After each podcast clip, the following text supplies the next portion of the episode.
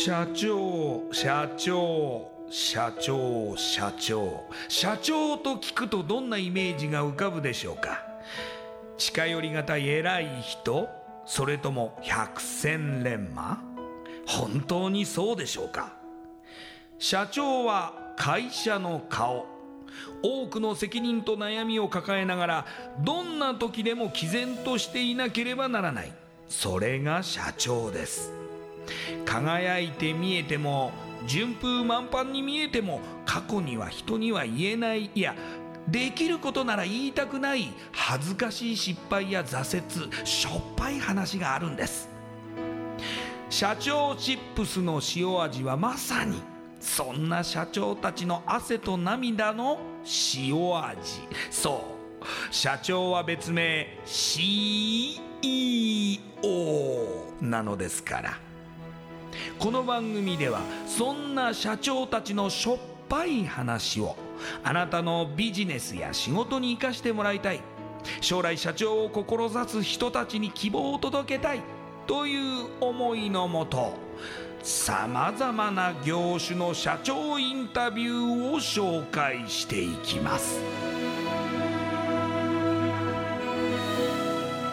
エスプライドプレゼンツ日本の底力。社長チップスラジオ。この番組は株式会社エスプライドの提供でお送りします。社長チップスってなんだろう？辞書で調べてみた。社長のカード付きポテトチップスで他の参加社長とのネットワーク作りにもなりメディア露出の PR 戦略も伝授？どういうこと？日本の底力社長チップスエスプライドプレゼンツ。日本の底力。社長チップスラジオ。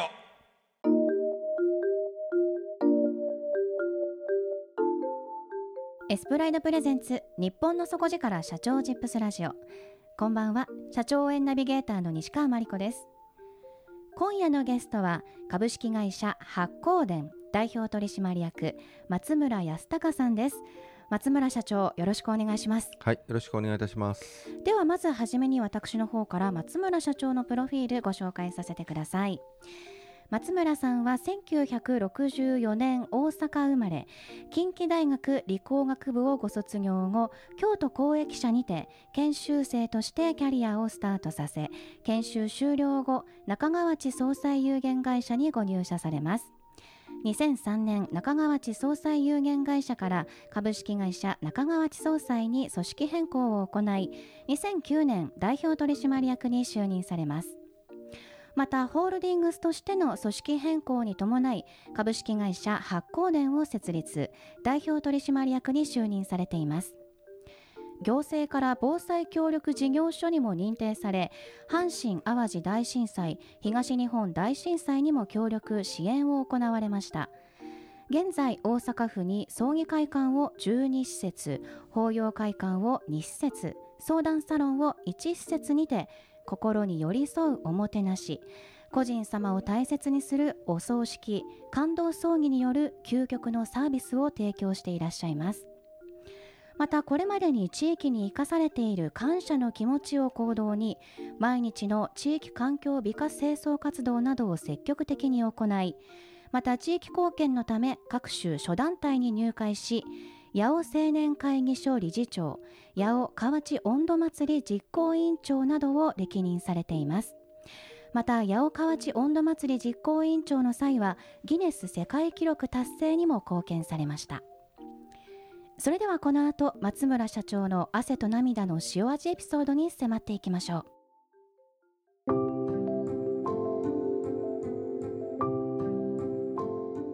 松村社長まず、えー、家計がもう最初からお父様が、えー、葬儀屋さんをされていたということで幼い頃からご自宅などで葬儀が行われているのが日常の環境で育ちましたよね。はい、まあ、はい、家と会社が長屋で一緒だったので、えー、はい、小学校幼稚園もそうですけどもただいまって帰ると店の社員さんが「お帰り」って言ってその店を通って奥の家に入ると。ですから普段からもお葬式の中でずっと育ってきました。もう代々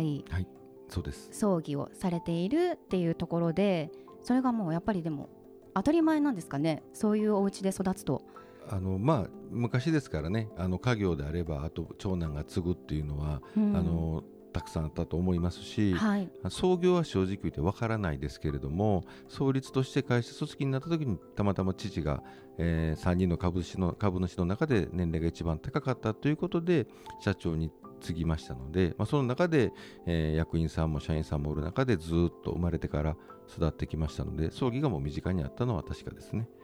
またその始められた頃というのは特に地域とのつながりも色濃くあった時代でもあったので地域の皆さんが協力してお葬式をされるというのがその頃は当たり前だったんですよねおそらく。そうですね。お葬式っていうのは、まあ、弊社もあの、まあ、大都市ではないので、えー、人が亡くなれば昔は町会組織っていうのがしっかりしてましたので、まあ、地域の縁ですよね。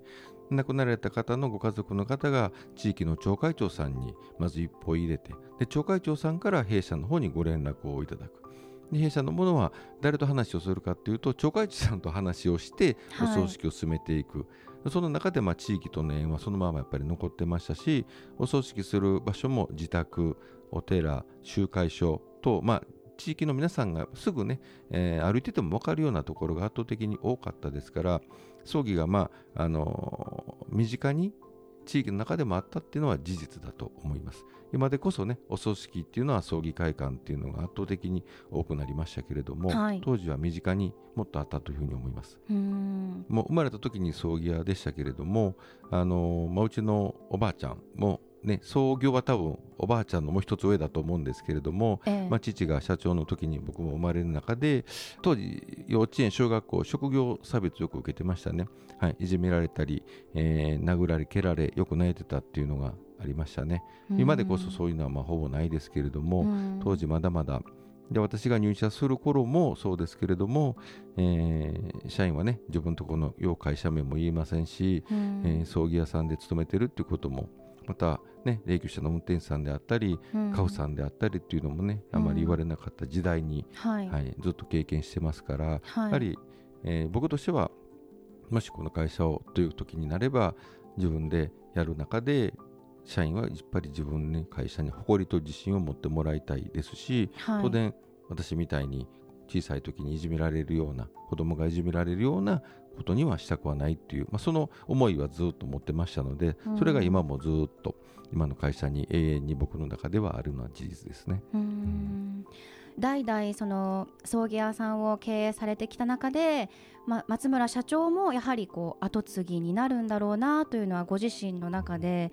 幼い頃から思われてたんですかね？そうですね、あのいじめられてましたけど小学校の5年6年の時には近くの花屋さんと一緒にアルバイトに行ったりとか、はい、あるいは6年の時の作文にはもう父の後を継ぎますっていうのをねしっかり書いてましたから。小学校6年生でですか、はい、多分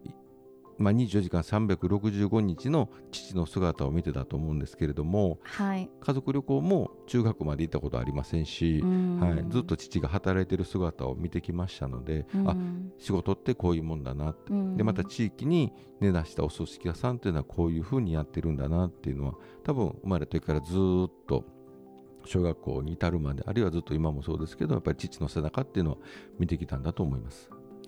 でもう松村社長が後を継がれるんだっていう、まあ、段階の手前でやはりそのお父様の間にお一人、まあ、経営者様がいらっしゃって、うん、その後株式会社になられてからは、うん、えー、3代目とかっていう形になるんですかね、えっとまあ、父が初代っていうか、まあ、会社組織にしてから私がちょうど3代目ということなので,、はい。はい、でまた父がえー、社長の定年も60ということを決めていただいたおかげで今の僕があります。で当然父はまだ元気なので、えー、86歳ですけれども、はい、はい、父が今社長だって言われてるのは僕は多分営業部長で今頑張ってるぐらいかなっていうふうに思います。でも父が60歳の定年を決めてくれたことと,、はい。えー、と今から35年前にお葬式の会館がない時代の時にお葬式の会館を大阪でも多分3番目だと思うんですけれども、うん、葬儀会館の箱で八百長を建ててくれたこの2点は常に今でも父に感謝してます今のあるのもそのおかげだというふうに思ってます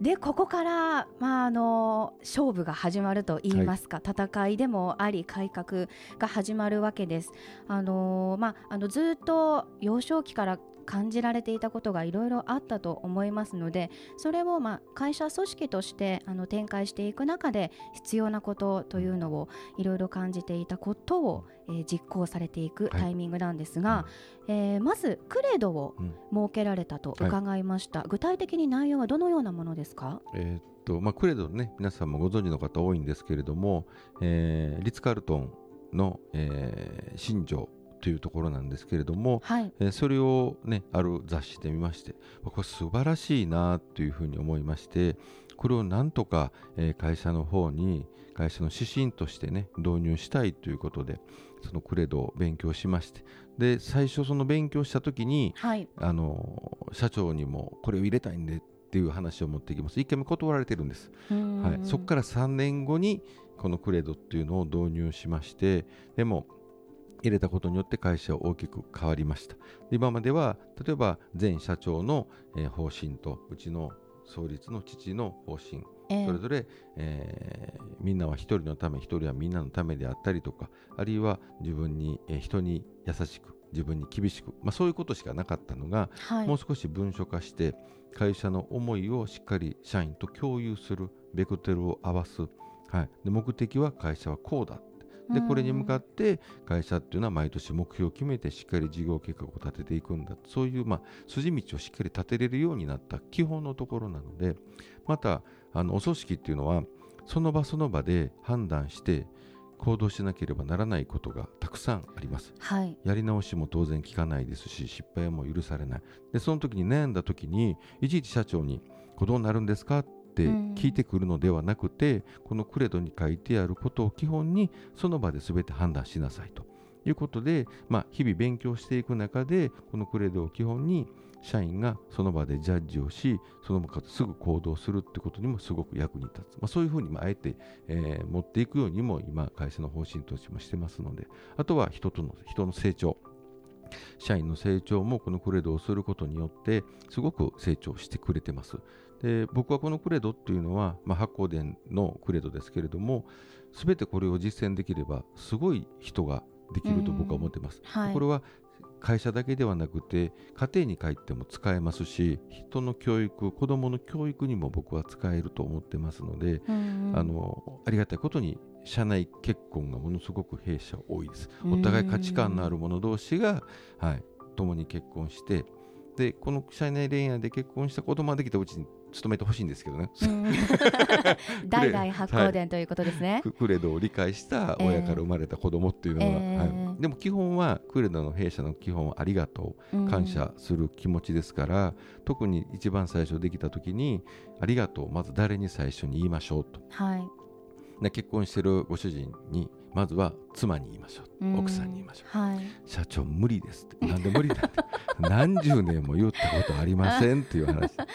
でも言おうよって、うん、でも家族が一番先に幸せにならないと、うん、社会も会社に来ても夫婦喧嘩をして嫌な気持ちで会社に来てその嫌な気持ちでもってお客さんに接するのはそれは良くないよと。まずは家庭円満。その中で会社も社内顧客満足というクレドの基本なんですけれども、うんはい、顧客満足よりも社内顧客満足が大切。だから会社としては社内顧客をまずは第一に考え社員が幸せになり家族が幸せになることで、うん、次に3番目としてお客さんの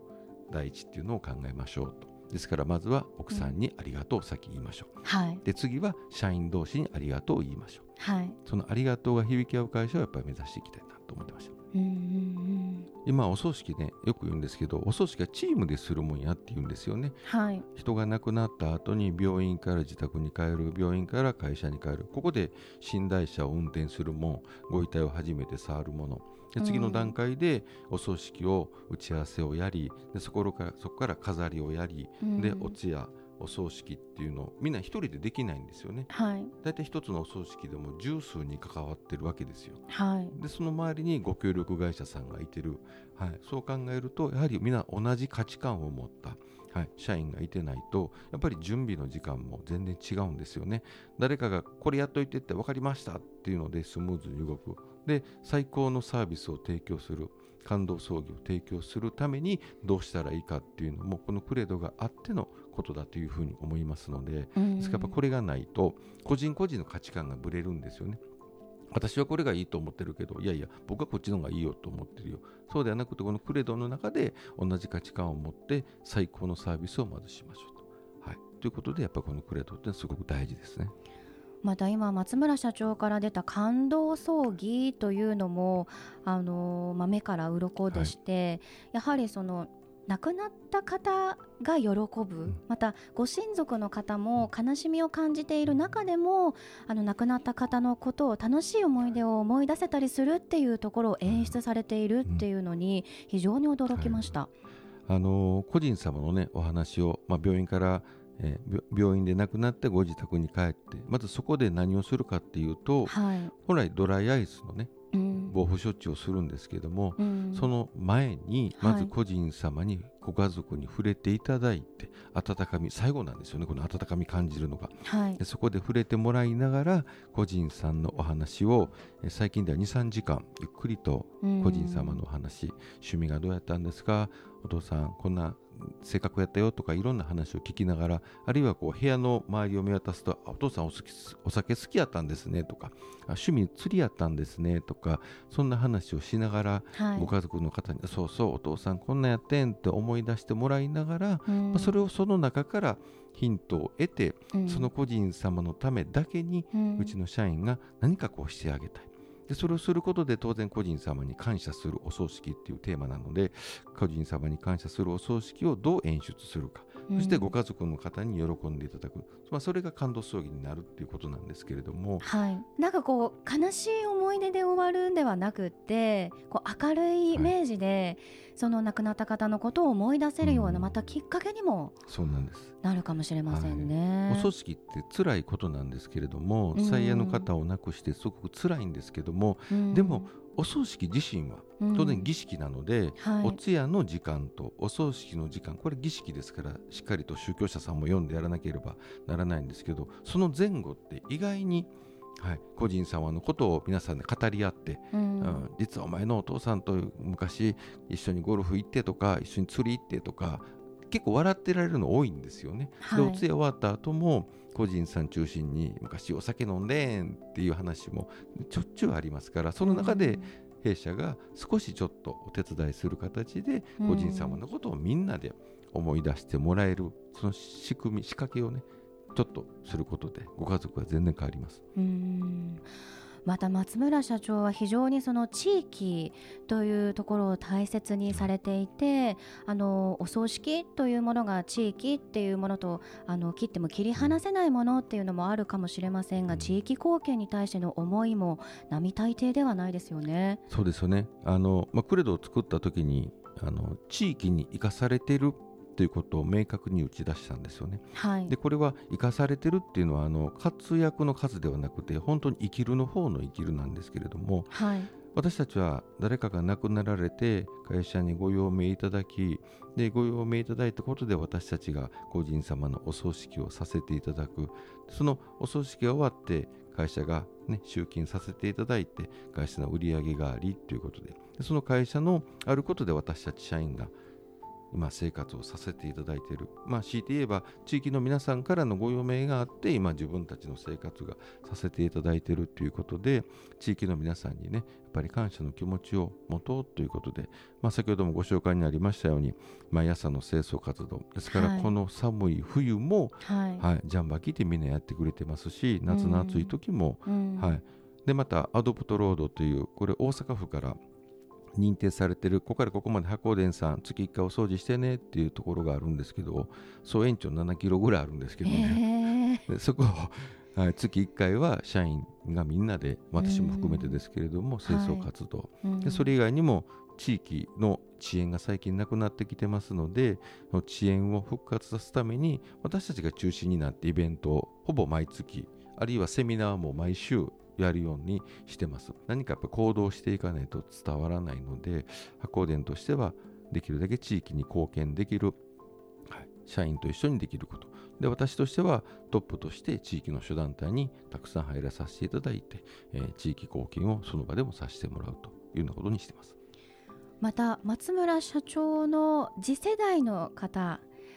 お子さんかもしれませんし、まあ、後継者含めてこれからの社長に向けた現代経営者からのメッセージとしましてはどんなアドバイスをお送りになりますか？あの新しくね起業される方は多分自分がやりたいなと思っていることだというふうに思いますので、まあ、それはそれでまずは仕事を好きになってもらいたいっていうのとそれと何よりもやっぱり社員を大切にしてもらいたいなっていうふうに僕は思います、まあ、僕も勉強させてもらったことで ES があって CS がある社内顧客満足があって顧客満足がある、まあ、そんな会社がどんどん増えていけばはい、僕はもっともっと日本も良くなっていくと思いますので、まあ、自分の仕事を好きになるっていうことと社員を大切にしてもらいたいなと。で2代目3代目さん、まあ、とをね継がれる方に関してはやっぱり今のままでいいと思ったらこれは絶対衰退ですから何かこれからもっともっとプラス思考で前向きにって考えた時に常にアンテナを張りながらね、うん、何かこうやっぱり常に経営者っていうのはあそれいいねって思った時にこれ会社に役に立つのかな、うん、はい、お客さんのためになるのかな？社会のために何か貢献できるのかなって思ってもう考えていいと思ったらすぐ僕行動することだと思ってるんです、はい、弊社のクレドもそうなんですけどもやらないことが一番ダメで、はい、はい、次にやっぱり次の行動をねやっぱりしっかりとしていただいてでごめんなさいって言ったらいいと思うんです。失敗したら、うん、で成功したら褒めてあげてください。自分を、うん、僕は社員にも言いますけれどもうまいこと言ったらまず自分にご褒美あげてねって言います、うん、で次あ年に1回の誕生日もそうですけれどもまず自分にね褒めてあげてください。よ1年間頑張ってきたねって言って。でいろんなことをチャレンジする中で失敗したらそれは素直に反省しようと。だから毎日5分間は1日振り返る時間持とうねって言っての、うん、いいことはほんで褒めて、特にお葬式なんかはやり直して聞かないですからはい、で間違ってもダメなので失敗してもダメなので、はい、必ずあかんとこは素直で次に生かすということをその繰り返しね PDCA ですけれどもしっかりとやっぱりやってもらいたい。でこれからの2代目3代目はやっぱり同じことですけれどもしっかりと PDCA 回しながらね、はい、あのプランドゥ結構多いんですけど、はい、次のチェックねよくできなくてね、うん、プランドプランドって結構言ってしまいますので一旦振り返る時間も必要なのかなってそれが毎日の少しの5分でも取っていただいたらいいのかなと思います。うん。松村社長のお話を聞いているとやはりご自身の事業に対しても、また地域に対してもあの何が求められているのかというのを常に考えられてまた求められていることに対して提供できていることをやり繰り返し改善されてきた。っていうことをすごく実感しました、はい、おそらくどんな事業にも生かしていける、えー、ことだと思いますので多くの社長の方が参考になったのではないかなと思います。今夜のゲストは株式会社発光電代表取締役松村康隆さんでした。ありがとうございました。ありがとうございました。パクトのある PR がしたいけどどうしたらいいのか。採用の時学生の印象に残せるようなものがあればな。社長同士のつながりを作りたいんですけど。社長さん悩んでいませんか？その悩み解決しましょう。日本の底力社長チップスエス。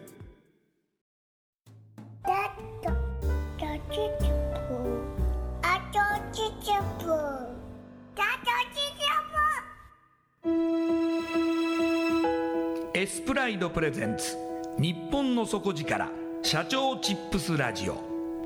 この番組は株式会社エスプライドの提供でお送りしました。